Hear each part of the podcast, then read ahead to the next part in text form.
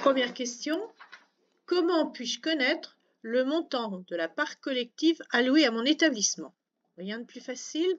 Vous allez dans la part dans le, sur l'onglet Passe Culture et vous descendez sur Suivi Passe Culture.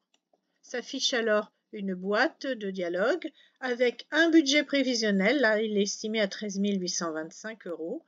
Et donc, euh, c'est le budget sur lequel vous aurez à travailler.